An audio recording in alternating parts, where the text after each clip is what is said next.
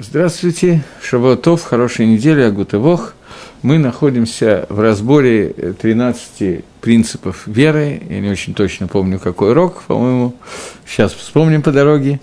И пока, настолько, насколько я помню сейчас, мы с вами остановились на том, что разбирали кушью, трудность, которую поставили Рамбом, и привели много-много тируцим, всем, по-моему, тируцим, объяснений, которые дает Абарбанель и Криикар, на вопрос, который заключается в том, и в основном мы разобрали один из этих ответов, ответ самого Рамбома, вопрос, который заключается в том, что означает фраза, что э, что, почему в Торе, в письменной Торе, нигде не упомянуто э, награды и наказания за заповеди. То есть, одна из основных как бы, вещей, которые есть у нас, в том, что мы верим, что Всевышний наградит нас за исполнение мецвод и накажет за то, что мы их плохо исполняли. При этом в Торе нету ни одного места, как говорит Рамбам, где видно прямое указание про Алам Аба, про грядущий мир, то есть про настоящую награду, да и, в общем, про геном, про настоящее наказание тоже. И все награды и наказания, которые даны, э, описаны в Торе, это дождь, который у вас будет, и тому подобные вещи. Теперь вопрос, который задал Рамбам, мы дали на него семь объяснений, которые мы читали, и теперь я хочу немножко продолжить дать еще несколько ответов на этот вопрос, который дают другие комментаторы, и два ответа, которые спорят с Рамбовым, и говорят, что на самом деле в Торе напрямую указывается наказание и награды за заповеди. Первое, оба эти ответа приводятся в книге Штейлу Ходабрит, в комментариях Шло на Хумаш, нет, не на Хумаш, это другие комментарии, я ошибся. И первый ответ принадлежит человеку по имени Магарам Бак. Магарам Бак пишет такую вещь, что его привезет, он его приводит его шло, я не видел Магарам Бака внутри, что он пишет такую вещь, что получается, что будет такое время, когда смерть будет поглощена, и не будет смерти в этом мире, и получится, что все оказывается вечным и постоянным. И это то, что написано, что я даю вам мешканибата хейхам. Мой мешкан, мое присутствие будет среди вас. И вот присутствие среди вас, телесной и духовной форме среди вас, это та награда, которая написана в Торе, говорит он. На натати мешканибата хейхам. И все время, когда мы будем постепенно расти, приближаться к уровню духовного постижения Торы Всевышнего и так далее, и так далее, то в этом случае мы будем приходить к тому, что мешкан, нахождение Всевышнего среди нас, будет киба и холь как будто бы увеличиваться, и ощущение нашего восприятия Творца будет расти. И это то, что называется, это суть тех брахот, которые говорят – э, тех благословений, которые дает нам Всевышний, и который говорит о том, что среди нас будет находиться Творец, и это и есть то, о чем сказано о наградах, которые указаны внутри этих заповедей. Таким образом, получается, что считает э, Магарам Бак, и вот я привожу цитату из него, «Ледат хахме мет», Хахме мет так в терминах многих охроним называется э, Кабола. По мнению тех мудрецов, которые занимаются Кабалой, существует и объяснен в Торе, а в Торе объяснена награда за заповеди. То есть Магарамбак пришел спорить с Рамбомом. Рамба пришел с вопросом, на который мы привели семь ответов. Почему нету описания в Торе награда за заповеди? Приходит Магарамбак и говорит, таки да, есть. И что это и есть то, что учат Хахмей и Эмет, мудрецы Каболы, которые говорят, что все Иудим, все награды, все удовольствия, которые написаны в Торе в телесной форме, в материальной оболочке, которые написаны, они на самом деле плавно переходят и экстраполируются в удовольствие, которое будет ницхи, постоянным. Что вот это постоянное удовольствие – это которое будет у нас, когда гуф и нашама будут объединены, когда тело и душа будут сли, слиты вместе и объединены. И тогда брахот, который, благословление, которое сказано в Торе, они будут действительно даны только немножко в другой форме. Если сейчас форма, в которой дается благословление, например, что будет Гешем, что на земле будет Гешем, что это означает? Гешем – это в переводе с иврита на русский – это дождь, дословный перевод. Гешем также – это слово «материальность». Это тоже определяется одним и тем же словом. То есть гешем – это та жидкость, та вода, которая э, льется с неба и дает материальность этому миру, дает материальную жизненность этому миру. Поэтому в переводе на более позднюю форму, когда то, что мы называем аламсхар, мир награды, что такое гешем, который обещан нам за исполнение заповеди, это означает, что это означает, что в это время то, что оно будет преобразовано в то, что даст нам жизненность будущего мира. Только это уже будет духовная, а не материальная форма. Ну, частично, может быть, материальная. На самом деле я немножечко как бы поторопился, и то, что я сейчас сказал, это не Тирус Магарамбага, это начало дает Магарамбаг, а конец этого Тируса принадлежит самому Штейлу Ходабрид, самой книге э, Шло, который пишет, что в Алам Газе существует определенная броха, которая, э, э, которая Всевышний посылает за наше хорошее поведение, исполнение мецвод, и определенная антиброха, которая нам посылается за неисполнение мецвод. Так это броха и антиброха приходят в том виде, что в материальном мире они преобразуются в материальной форме, в этом мире, в котором мы находимся сегодня. Но те же самые автоход, те же самые обещания, которые дает Всевышний в нематериальном мире, в духовном мире, это преобразуется в жизненность духовного мира. Понятно, наверное, что я имею в виду. То есть это та же самая броха, только в Гешем, который мы видим в материальном мире, в Алам Аба, в грядущем мире, он примет какой-то другой оттенок, который даст жизнь, но другой, в другой форме. Окей, теперь Магарамбак сам дает немножечко другой тируц. Он пишет, что те брахот, которые посылает, те благословения, которые посылает нам Всевышний, они начинаются с ницхют, они начинаются с постоянной, с вечной формы. И тогда этот вопрос, который существует, который задал Рамбам о том, что почему в Торе не упомянут Аламаба, этот вопрос существует только для Рамбама. Потому что Рамбам считает, что все люди, которые должны населять этот мир, когда-то, и все, все живое когда-то умрет, и произойдет процесс воскрешения из мертвых. После этого воскрешения из мертвых, я просто сейчас не хочу на эту тему слишком подробно говорить, потому что у Рамбова на эту тему целый следующий, не через один, последний клаль, который есть у Рамбова, последний икар, именно этому посвящен. Тогда произойдет воскрешение, которое будет возрождение, которое будет уже вечным, только для душ. Рамбам считает, что это касается только душ, во всяком случае, так его учит Магарам Бак. Есть Махлокис Бадат Рамбам, так и учит Магарам Бак. Поэтому, поскольку там это произойдет только для души, а не для тела, то говорит Магарамбак, что для Рамбама каше трудно. Почему все брахот, которые сказаны в Торе, они касаются именно телесных брахот. Будет дождь, будет еда, будет то, будет все. Но Бедат Магарамбага и Э, Микуболем, э, Хахмеймет, которые считают, что на самом деле воскрешение из мертвых и Ницхьют, вечная жизнь, которая будет после этого, мир награды, он будет дан не только телу, не только душе, но и телу, и он будет дан объединению души и тела.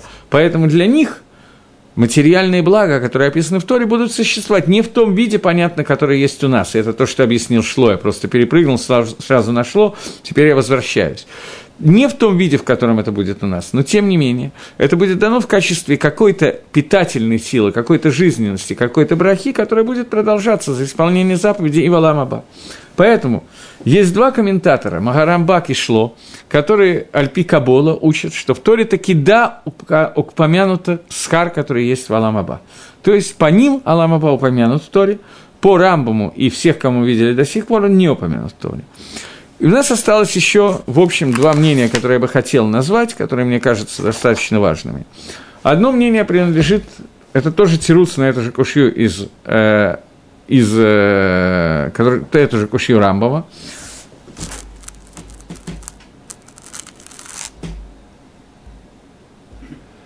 Является ли грядущий мир материальный или нематериальный? Если можно, мы оставим этот вопрос на потом – поскольку я хочу, когда мы дойдем до клаля, до правила воскрешения из мертвых, более подробно об этом поговорить. Э, сейчас ограничим, ограничимся тем, что по простому пониманию, это махлоки спор между Рамбаном и Рамбамом. Рамбам считает, что он нематериальный, Рамбан считает, что грядущий мир тоже материален. Более подробно мы это будем обсуждать, но, как вы сами догадываетесь, подробность этого обсуждения, она очень ограничена, потому что это то место, о котором сказано, что даже глаз пророка не видел, что такое Аламаба, кроме тебя Всевышний. Но немножко мы поговорим про, на эту тему тоже. Так вот, Пророки не видели, но мы-то с вами можем поговорить и даже увидеть по, на экране компьютера. Так это шутка была. Так вот, Магараль, он дает еще один тирус на тот же вопрос, еще одно объяснение, ответ на вопрос, который задал Рамбо, по поводу того, почему Валам, э, почему не упомянуто э, схар, награда будущего мира в письменной торе. Он объясняет разницу, вот как раз то, о чем я случайно начал говорить, придется говорить сейчас. Разница между пророком и мудрецом. Известная фраза, которая цитируется во многих источниках и которая сказана действительно, что есть аспекты, в которых пророк, э, в которых э, мудрец выше, чем пророк. Пшада Пашут – простое понимание. Безусловно, что то, что видит пророк, мудрец увидеть не может, потому что мудрец, лишенный пророческого дара, он находится на принципиально ином уровне, он не те, кто помнят уроки, которые я давал по поводу пророчества, и сода, объяснения, что такое пророчество, должны помнить, что одно из основных вещей, связанных с пророчеством, уровень пророка, это его прилепление ко Всевышнему, соединение, постоянный контакт с Всевышним. Я надеюсь, что вы это помните. Если так, то сейчас мы можем понять одну вещь, что пророк, он по-простому намного выше, чем мудрец. Но есть аспекты, в которых мудрец превышает состояние пророка. И сейчас Магараль дает нам объяснение, что означает фраза Гемора, что мудрец выше пророка. Хахам мудрец, он постигает все своими мозгами, своим восприятием, своим изучением и так далее. И то, что он понимает со, с, с, с точки зрения своего разума, он может понять те вещи, которые наиболее скрытые, наиболее неясные и так далее. Но пророк, у него, он называется либо Хозе, либо Раэ он видит, он постигает это тем, что он видит. Поэтому видеть он может только то, к чему он относится у него снаружи, и он к этому прилепляется. Пророк, он как бы становится частью этого, поэтому он видит. Э, мудрец, пророк видит, то есть он наблюдает за чем-то. То, ну, чтобы наблюдать это, пророчествовать, ему нужно для его дорги, для его уровня навиюта, ему нужно прилепиться к этому месту, к тому, о чем он пророчествует, стать каким-то образом объединиться, извне войти в него, соединиться с ним. Этот бекут, это объединение, это дает кох навуа, это дает силу пророку пророчествовать. И пророчествовать можно лишь о том, с чем можно на каком-то уровне соединиться, поскольку про Алам Аба сказано – что даже глаз пророка не видел это, кроме тебя, Творец. То есть, это та вещь, с которой никак невозможно, с которой никак невозможно соединиться и объединиться с ним. Поэтому невозможно, в принципе, увидеть Алам Аба и Навуой пророчеством нельзя передать, что это такое. Поэтому, говорит Магараль, что совершенно очевидно, что Тора не могла нам, пророчество не могло нам э, описать в письменной Торе, что такое Аламаба и что такая награда человека в мире грядущем. Поскольку прилепиться к нему сегодня мы не можем. Мы зарабатываем и входим в него, это происходит постепенный процесс. Но соедини, не соединившись с ними, поэтому называется Габа, грядущий, не соединившись с ним, мы не можем стать частью его, и, соответственно, этого нельзя увидеть. Поэтому сказано в Геморе Брахот Дафламид Далат, Гемора говорит, что все пророки не пророчествовали, а только про приход Машеха. Но грядущий мир, Айн Лората, Худ Мирашем Зулатеха. Глаз не видел этого, кроме тебя, Творец. Объяснение этого, что после того, как пророк для пророчества должен видеть что-то, и это прилепиться снаружи к тому, что он узнает, и это и есть пророчество, то не могут пророчествовать, а только про дни Машеха. Потому что суть Машеха – это Алам Газе, это этот мир. Машех должен исправить что-то в этом мире, и это, как бы, можно сказать, переходный период, но, тем не менее, дни Машеха относятся к понятию Алам Азе. Поэтому про него можно пророчествовать. И он не, дни Машеха, Мусак Машеха не полностью отделен от человека. Настолько, что Шмуэль в Геморе говорит, и так по сакрамбам, что «Эйн бен имота Машех лаламазе эл шейбут галует билват», что нет разницы между временем Машеха и нашим миром, а только то, что не будет антисемитизма, над евреями не будут царства какие-то, которые будут его угнетать и так далее. Это то, что говорит Шмуэль в Геморе. То есть Аллам Азе и Имот Машеха – это очень близкие вещи. Понятно, что... Понятно, что я имею в виду. Но Аллам Аба это вещь, которую технически невозможно увидеть. Он отделен от Аламазе, и пророк не может это увидеть никак. в отличие от мудреца. Мудрец, он тоже не может увидеть Алам Аба, вы не подумайте, но мудрец может постичь какие-то вещи, которые он постигает через свой разум, даже то, к чему он не прилеплен, какие-то вещи, которые более или менее абстрактны, которые невозможно увидеть. И пророк не может их увидеть, потому что он не может с ними соединиться. Мудрец с помощью изучения Торы может это понять. Поэтому устная Тора постоянно говорит об Алам Аба, постоянно говорит о грядущем мире, постоянно говорят мудрецы о, том, о той награде, которая нам ждет. Понятно, что говорят они это машалим, примерами. Невозможно сказать эту, э, эту награду четко, ее невозможно выговорить, потому что если этого не видел пророк, то она останется в абстрактном состоянии. Но тем не менее, с точки зрения мудреца об этом можно говорить, с точки зрения пророка нет, нельзя. Это еще один תירוץ, который говорит Магараль на тему того, что э, почему э, в письменной Торе не указан עולם הבא. Таким образом, у нас есть בינתיים, есть еще один תירוץ, который я сейчас хочу сказать, но до сих пор. У нас есть восемь тируцев, объяснений, объясняющих, я не буду сейчас повторять, поскольку это прошлый урок в основном, объясняющих, почему Алам Аба и награда будущего мира не указана в письменной Торе, и два объяснения Магарам Бага и Шло по поводу того, что это на самом деле неверно, это указано, и мы чуть-чуть позже поговорим об источниках, где именно это указано. То есть Шло объясняет, что просто все объяснение, что будет дождь, и Магарамбак то же самое, и так далее, это на самом деле, это награда не только в этом мире, но и в будущем. Шло объясняет, что просто оно будет дано в совершенно иной форме и совершенно иначе, в форме соответствующей Аламаба, а не Аламазе, более духовной и так далее. А Марамбак говорит, что форма будет очень близкая, она понятно, что будет отличаться. И он говорит, что кушья, который задал Рамбам, она существует только для мнения Рамбама, который говорит, что нету тело в будущем мире, а есть только душа, соответственно, все телесные высказывания Тора не могут относиться к будущему миру. Но для Микуболем, которые считают, что в Аламабад будет существовать и тело тоже, понятно, что это не так. Это две шиты, которые спорят с Рамбомом. Остальные шиты все, шитот все доказывают Рамбома. Я немножечко прошу прощения за то, что я вам так утяжеляю жизнь, и рассказываю так много на эту тему вещей, но я просто думаю, что проделать самостоятельно такую работу и узнать точки зрения на эту тему разных комментаторов – это довольно длинная и занудная работа, поэтому я, в общем-то, впервые в своей жизни ее тоже делаю, и хочу поделиться с вами этими вещами, поскольку это полезно. Последняя точка зрения – это последний тирус, который мы сегодня объясним, это тирус, который дает книга, которая называется Бааль Галешим. Лешим Шибо Галивама.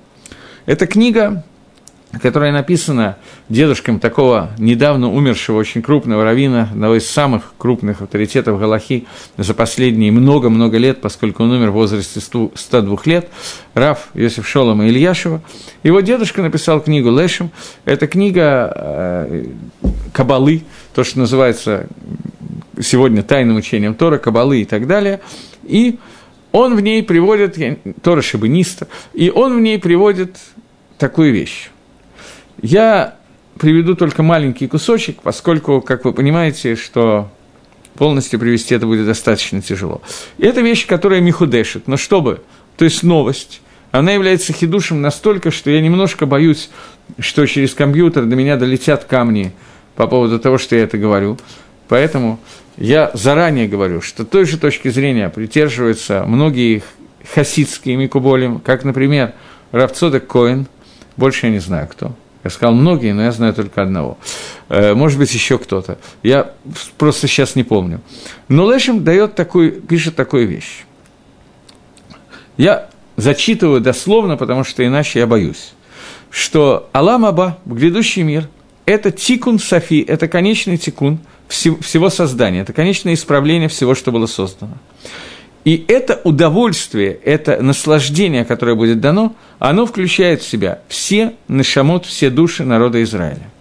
Даже те Рашоим, полные Рашоим, про которых сказано в Мишне, в трактате Хелок, есть Мишна в трактате Сангедрин, что вот те, у кого нет удела в будущем мире, говорит Лешим, что даже те, про которых в Мишне сказано, что у них нет удела в будущем мире, тем не менее – все, кто происходит из Зера Авода к душим, происходит из семени Авраама, Ицхака Якова, соответственно, Сари, Ривки, Рахель, Леи и так далее. То есть их нашама, их корень души из Нешмат Исраэль, из Исраиля, они будут исправлены, и посредством Исурим в этом и в будущем, и в будущем, в конце концов, с них будет стерто все зло, и также все авейрот, которые они сделали, и также те авейрот, за которые получен карас. И они получат Аламаба. То есть, Шита Лешима и Равцода Коина говорит о том, что нету ни одного еврея, который не получит Аламаба. Но его Аламаба, нужно понять, что Мишна в трактате Сангедрин говорит о том, что существуют люди, у которых нет дела в будущем мире. И спорить с Мишной ни Лешим, ни Равцода Коина никто другой не, не может. Это Мишна.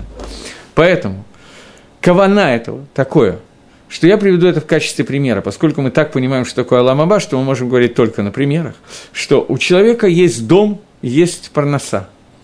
У другого человека нету дома и нету пропитания.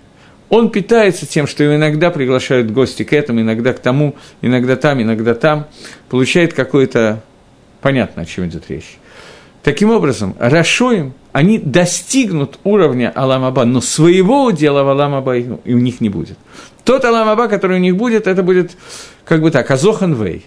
Но, тем не менее, тикун исправления, оно произойдет полностью. Это шитамет Михудешит, на которую спорят куча народу, поскольку я, понятно, что вы, наверное, догадываетесь, что я не могу сказать, как Галаха на эту тему, это вещь, которая непонятна, но, тем не менее, такая точка зрения есть, и давая эти уроки, я решил, что я имею право ее сказать, но зачитав ее полностью. Продолжает Лешем и говорит, поэтому Иньян Аламаба, вопрос Аламаба, не мог быть написан в Торе, письменной Торе, поскольку по, соответствии с всеми законами Торы не могут быть, не может быть тикуна, не может быть исправления этим нечестивцам. И только из-за тех верхних медот Всевышнего, верхних уровней милосердия Творца, и то, что его милосердие захватывает все остальное – получается, что они получат часть вот этого вот Аламаба, о котором мы говорим, поскольку они относятся к Нишамот Израиля, к душам Израиля. И это будет лол фима это не будет за их заслуги, не будет соответствовать их действиям. Потому что, а только Медат Хесед Всевышнего. Так пишут Даршей Решимот, говорит Решим, Тора Шибальпе. Так пишут те, кто Дареш, то, что написано в Торе Шибальпе. Дальше в Лешеме находится огромное перечисление многих-многих людей, которые так считают, которые, естественно, я не считаю нужным сейчас для нас приводить. Окей. Это, пожалуй, все, что я нашел, может быть, есть еще какие-то вещи, но все, что я нашел на тему того, почему Скар Валамаба не написан Скар будущего мира, награда не указана в письменной торе. Таким образом, мы нашли два мнения, которые говорят, что эта награда в письменной туре указывается, Маарамбак и Шло, очень похожие два мнения, и мы нашли 7 плюс 2, 9 мнений, которые говорят, что не указывается в письменной туре Аламаба, и дается объяснение, подробно мы остановились только на одном из них, потому что оно принадлежит лично товарищу Рамбаму, а мы именно его мнение в основном и учим, просто для того, чтобы как владеть какой-то информацией, мы должны об, обсудить остальные, но в основной упор мы делаем на мнение Рамбама, принято идти именно по этому мнению всегда, когда речь идет об этих вещах.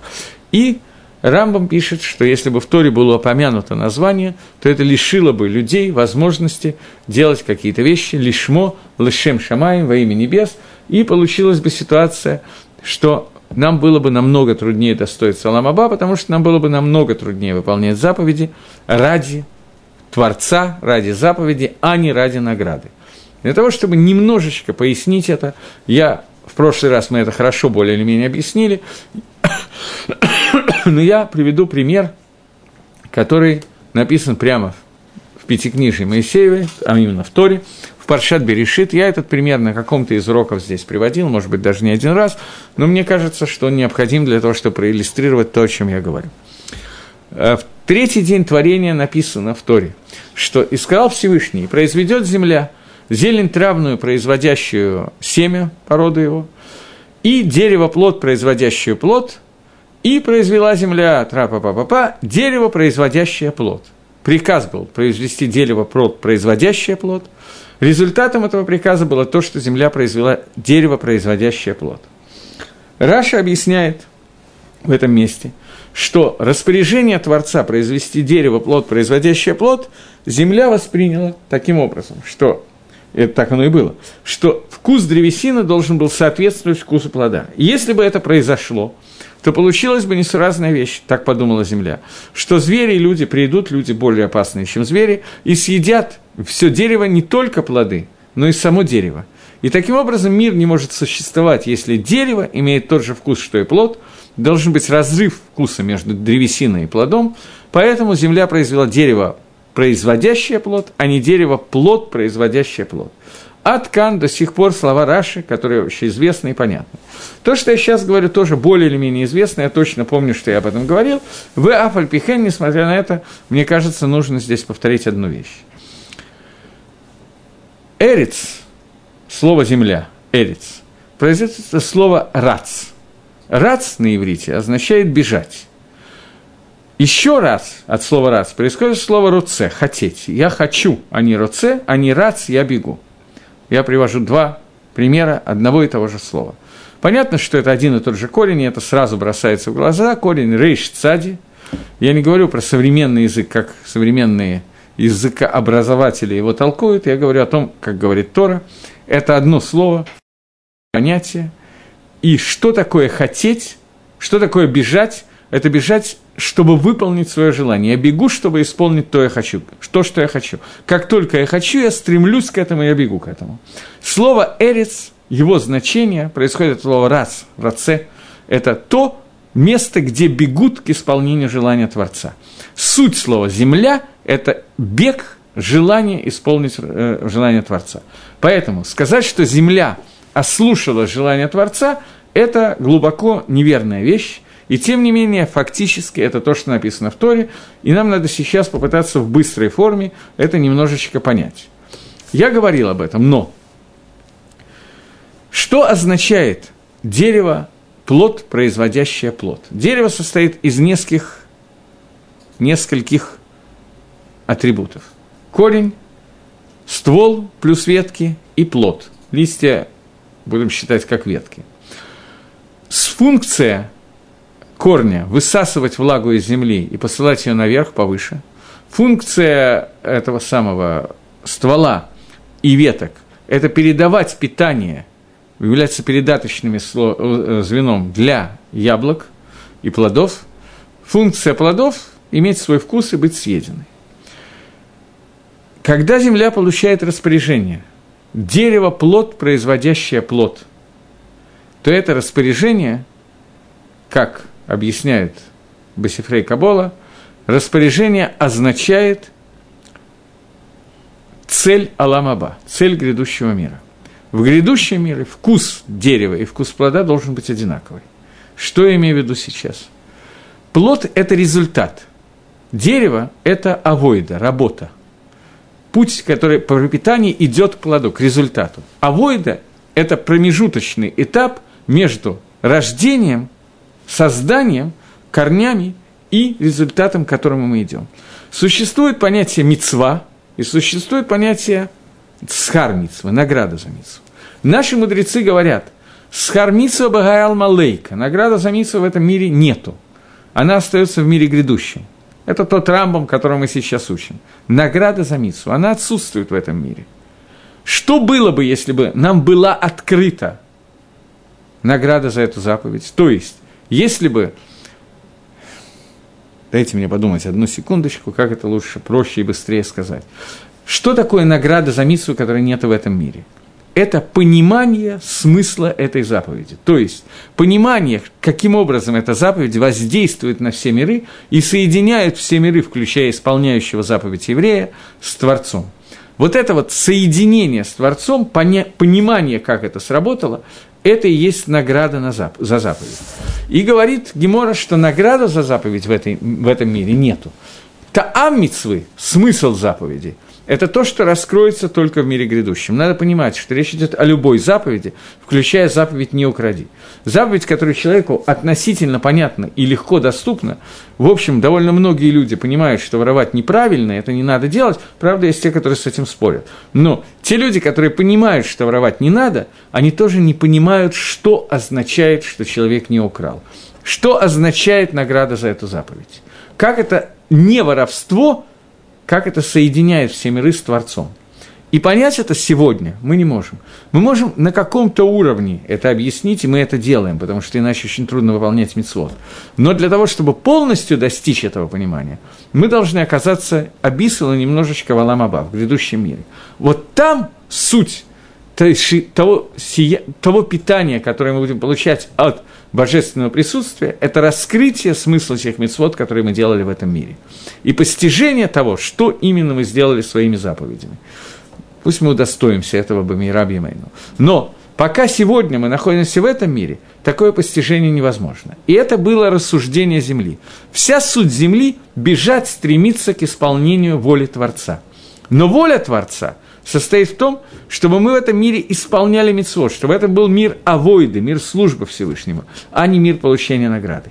Если мы выйдем на уровень получения награды, то там невозможно авойда. Человек, который сегодня будет знать, что вот сейчас перед ним находится тфилин, и если он надевает тфилин, он делает аба, в, г, д, и постигает весь смысл тфилина, то он не сможет ни на одну секунду быть отделен от этой заповеди.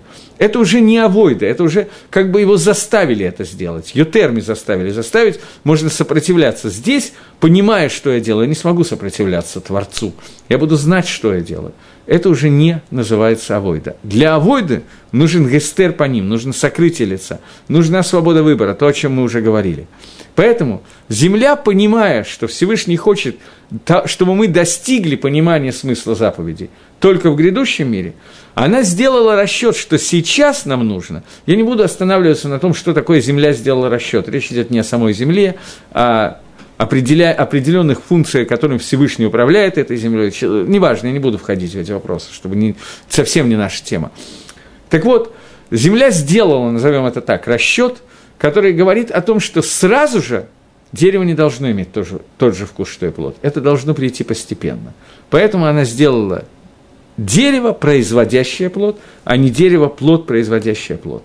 Это фактически то, что сказал Рамбом, когда Рамбом сказал в нескольких словах, не приводя никаких мидрашим, что если бы сейчас нам было раскрыто награда за заповедь Валамаба, то еврей бы не мог делать ни одной заповеди лишма. Он бы технически это не мог сделать. Поэтому Тора не упоминает Аламаба. Понятно, что можно упомянуть по-разному. Можно полностью раскрыть, можно не полностью раскрыть. Таким образом, я, как мне кажется, закончил тему прошлого урока и закрыл все, что я знал на эту тему, я сказал на сегодняшний момент. Может, я к следующему уроку еще что-то увижу. Я иногда готовлюсь к урокам, но на сегодняшний день все, что я знаю, я закрыл тему того вопроса Рамбама, почему Тора Бейхтав, Тора письменная, не сообщает нам о награде в Аламаба. Теперь на эту тему 9 ответов, почему не сообщает, и два ответа, два мнения, которые спорят с Рамбом и говорят, что сообщает. Точка. Теперь есть еще один момент, который надо нам разобрать, если я успею за сегодня. Рамбам пишет, Рамбам очень часто, почти всегда, когда ему это удается в 13 принципах, скажем так, всегда, кроме одного раза, он подчеркивает макор истории, место истории, где написан, где есть намек, из которого можно как-то учить этот принцип. Принцип, о котором мы говорим сегодня, что существует Магалах Скарваоныш, что все, что делает человек в этом мире, Всевышний не только видит и в соответствии с этим руководит миром, как мы учили в прошлом принципе, говоря о Жгахе Протит, о частном влиянии, но, кроме этого, Всевышний делает еще одну вещь, он награждает и наказывает за любое действие, которое сделано человеком в этом мире и так далее. Пишет Рамбом. Макор – источник этого дина, где это прямо написано в Торе. Акатуф Амаре аль я читаю цитату из Рамбома. Тот посук, который показывает этот исот, эту основу, Ма шинамар в ата им тисаха таатам в им эйн махенина. И теперь, если я После того, как Амисраэль сделал, мне придется чуть раньше начать, после того, как Амисраэль сделал золотого тельца, Машир Абейну молится Всевышнему о том, что Всевышний простил грех золотого тельца. Всевышний отвечает, что знаешь что, Маше, сотру-ка я их всех из этой книги и сделаю из тебя новый народ. Говорит Всевышний, э, говорит Маше, им тесаха татам, если ты можешь держать их грех, то держи, неси его. Вы им айн, если нет – Маханина, сотри меня из твоей книги, сотри меня из книги жизни, сделай, чтобы я исчез полностью. Ой, меня, оказывается, я не знал, может быть, были какие-то вопросы, я не могу. У меня, оказывается, вдруг почему-то остается только один вопрос. Все остальные стираются. Я извиняюсь, может быть, это можно поправить будет. Но это должен сделать кто-то немножко поумнее, чем я, сейчас этим займутся. Э, так вот, э, говорит Рамбом, что посук в ата и ты им тисаха татам выимаин махенина. Спасибо. Так и появилось много вопросов. Я очень извиняюсь. Про некоторые вопросы я могу, могу не читать, я вижу. Ой, давайте так – Первый вопрос, на который я не увидел его и не ответил.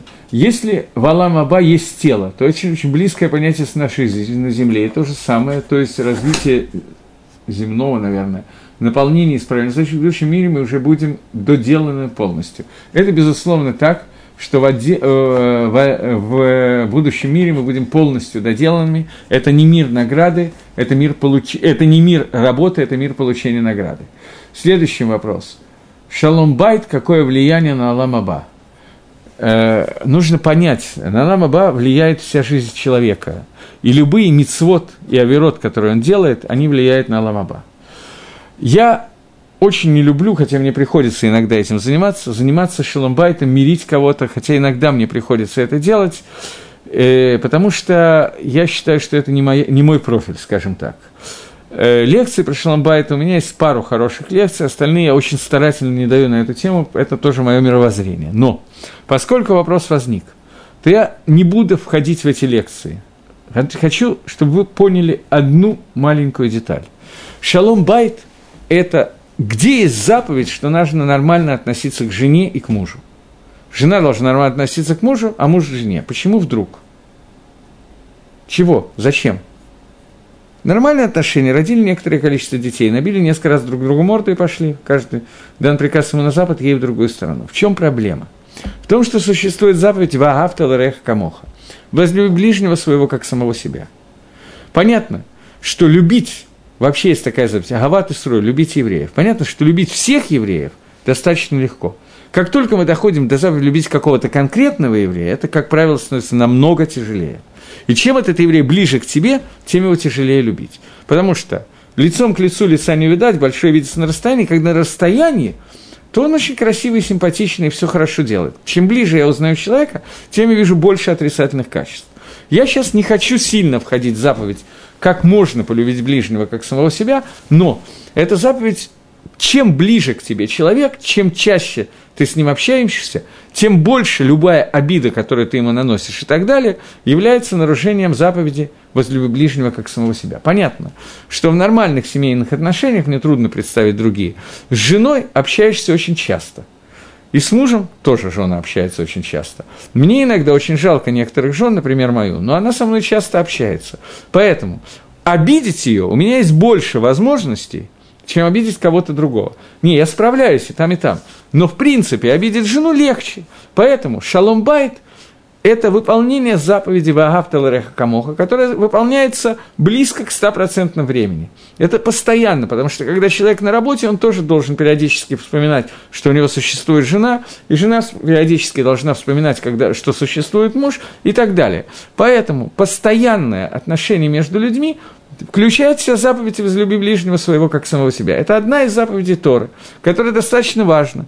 Мы знаем, что Елель Гацадик на нее делал довольно большой упор, Раби Акива делал упор. Все остальные, может быть, не так много говорили на эту тему, но совершенно очевидно, что тоже делали на это упор. Поэтому, как любая другая заповедь, она влияет на Аламаба. Более подробно я могу рассказать, но, мне кажется, не в этом мизгерите. Если не будет дела в грядущем мире, а Алам Аба они получат так, как? Нет. Алам Аба завершен полностью. Он полностью совершенен. В нем нет никакого изъяна. Мы просто не можем понять, как это происходит. Следующий вопрос.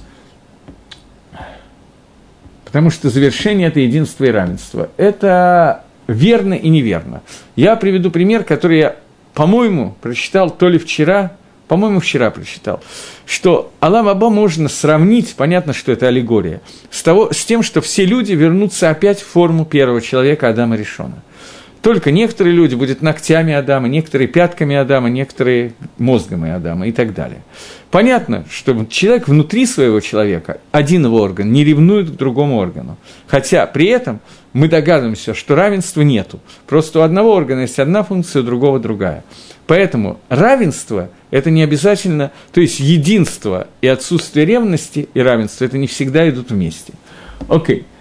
Все евреи, хоть он и соблюдает одну мецу, должны получить равный Аламава. Безусловно, нет. Аламава будет неравный, и я только что это объяснил. Следующий вопрос. Я, к сожалению, не понимаю, что меня спросили. Нелицензионная программа воровства – это очень глубокий вопрос, поэтому э, важно, интересно, хорошо – можно жену любить больше себя? Думаю, что можно. Но я боюсь, что, как правило, люди себя любят больше. Но технически я могу представить себе, что можно. Окей, я извиняюсь, что я сразу не увидел ответ вопросы, потому что так случилось, что просто э, что-то там сдвинулось. Э, теперь я возвращаюсь к Рамбаму, и за оставшееся короткое время я должен объяснить еще один исот. Рамбам пишет, что Откуда, какой макор, какой источник этого исота, который говорит, этого, этой основы, который говорит о том, что есть награда. Маширабейну обращается к Всевышнему и говорит, сотри меня из своей книги. Отвечает ему Всевышний, тот, который согрешил золотым тельцом, его я сотру от книги. Отсюда мы видим, что человек, который служит и, и грешит, у него есть схар и онош. Это у него есть награда и наказание. Это Лашон Рамбама, это пишет Рамбам Ой.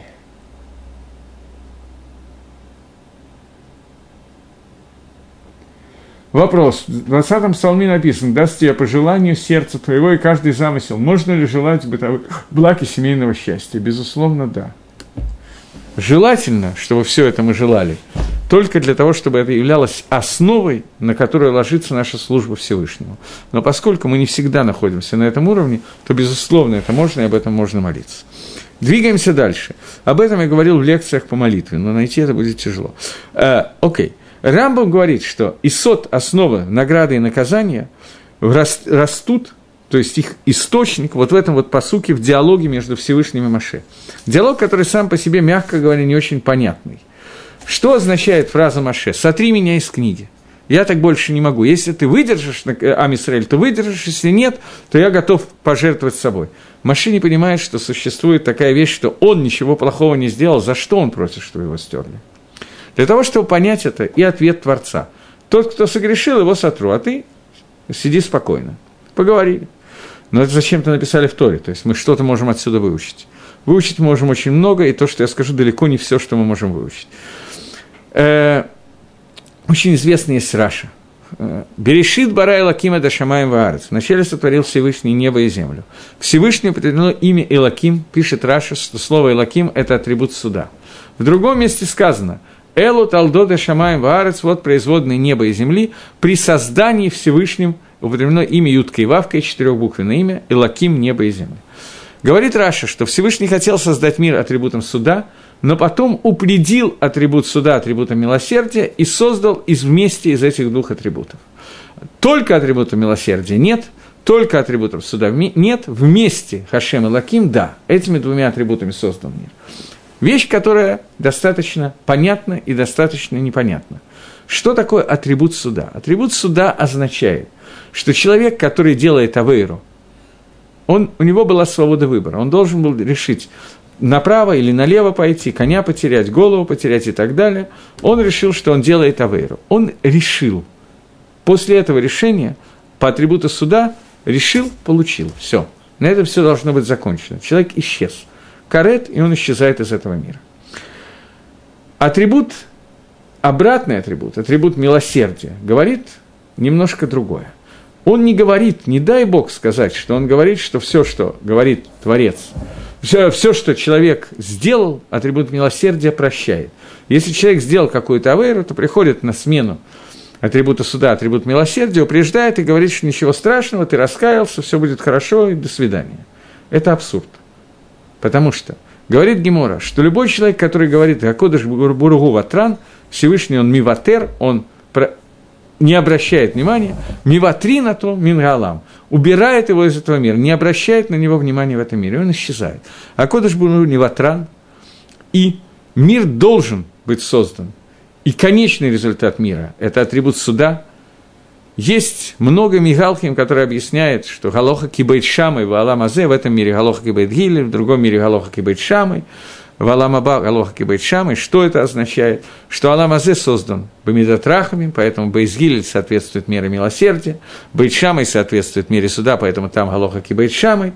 То есть Аламаба – это цель этого мира. То есть Тахлис этого мира, цель этого мира – это то, что мир должен управляться атрибутом суда без участия атрибута милосердия вообще.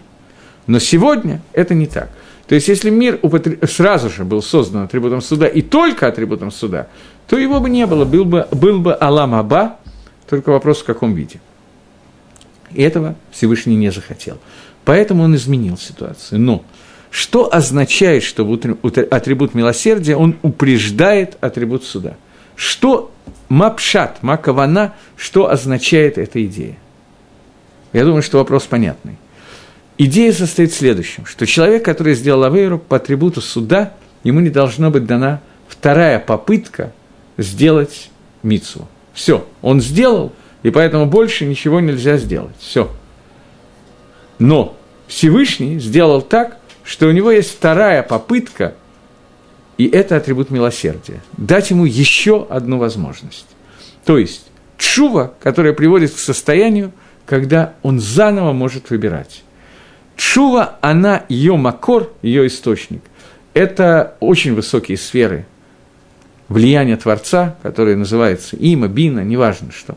Но это сама чува, это его источник – это именно Аламаба. Она исходит из Аламаба. Она соединяет нас с Аламаба.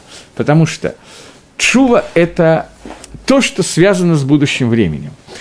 Да еще одна попытка сделать какую-то вещь стандартная вещь, о которой я говорю сейчас, стандартная митсва или авейра, которую человек сделал, у него была свобода выбора, и он уже прошел что-то, сделал, что-то не сделал и так далее. Атрибут милосердия рахамим – это атрибут, который происходит от слова рехем. Рехем на иврите – это слово, означающее матка.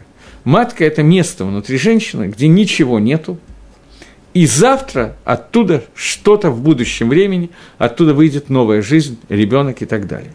Рехем, просчитанный слева направо, это буква Мемхет Рейш, Махар завтра. Таким образом, вся суть атрибута милосердия Всевышнего – это учет возможности сделать что-то, включая будущее время.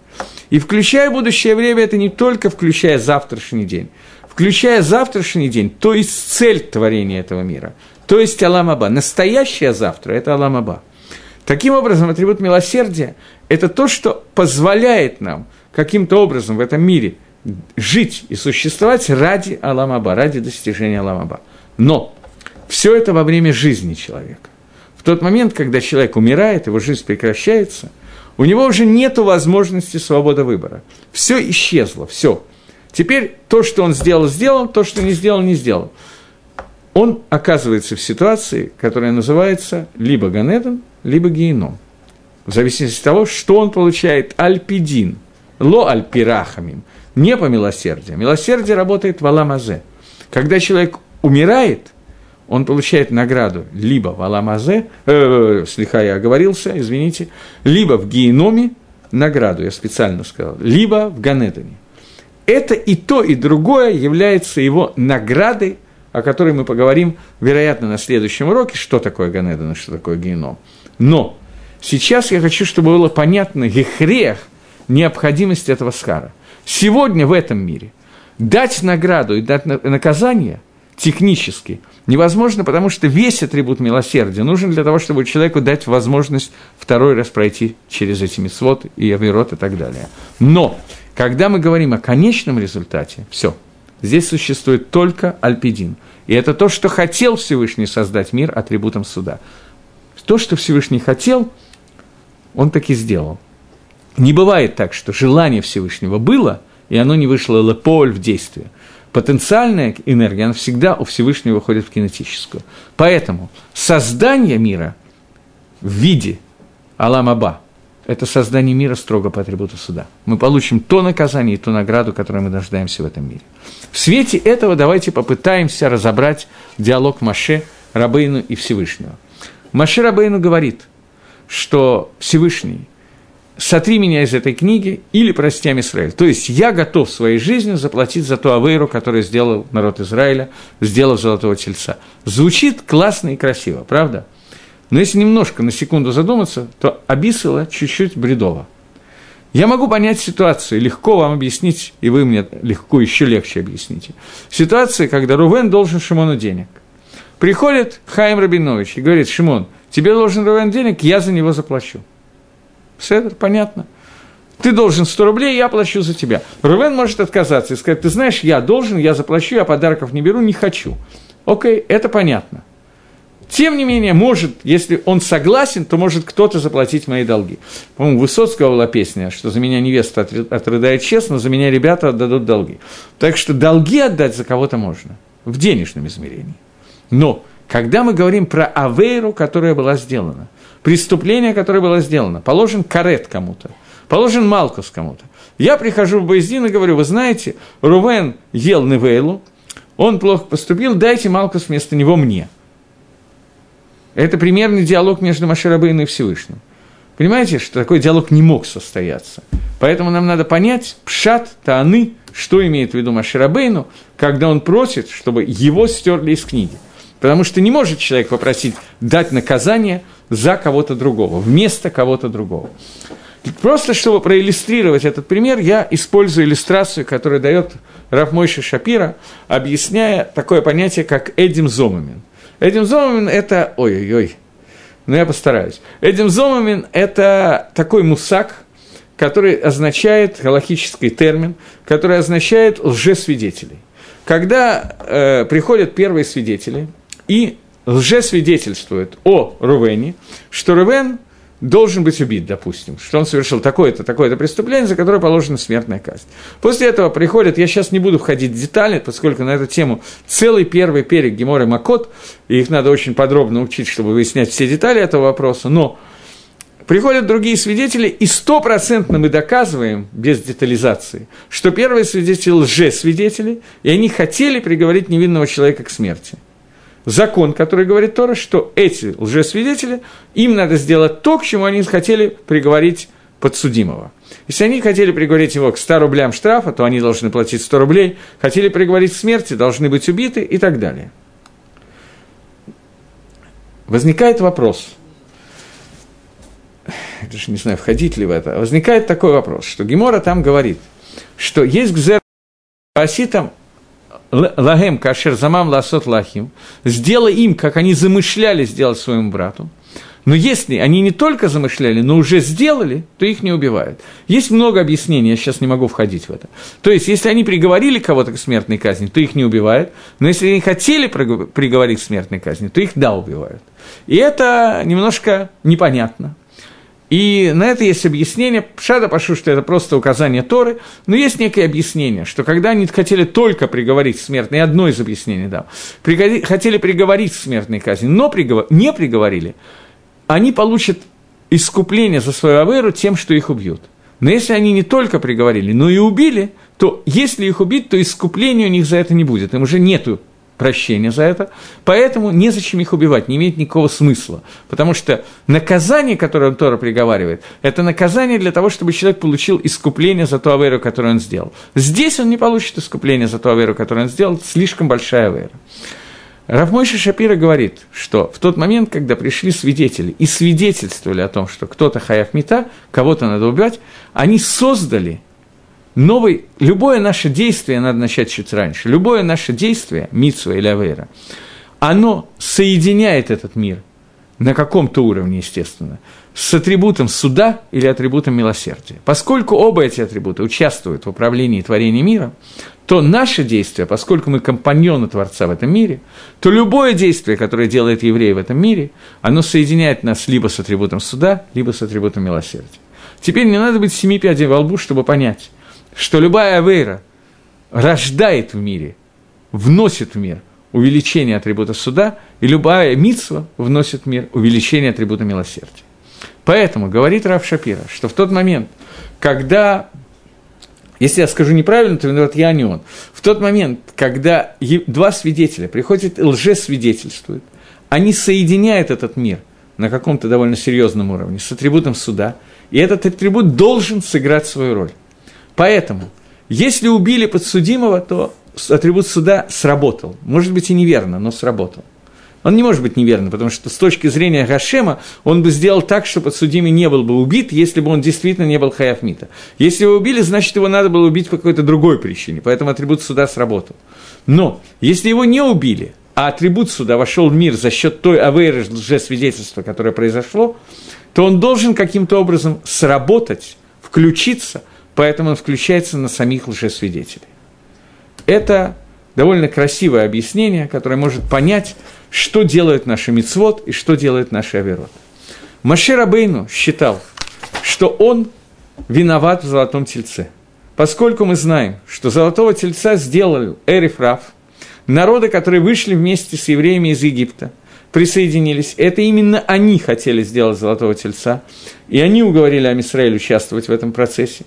А Маширабейну считал себя виновным в том, что он их не остановил и не исключил их, дал им пойти вместе с народом Израиля, перейти море и прийти к горе Синай и сделать сельца, поэтому он считал, что вина лежит на нем.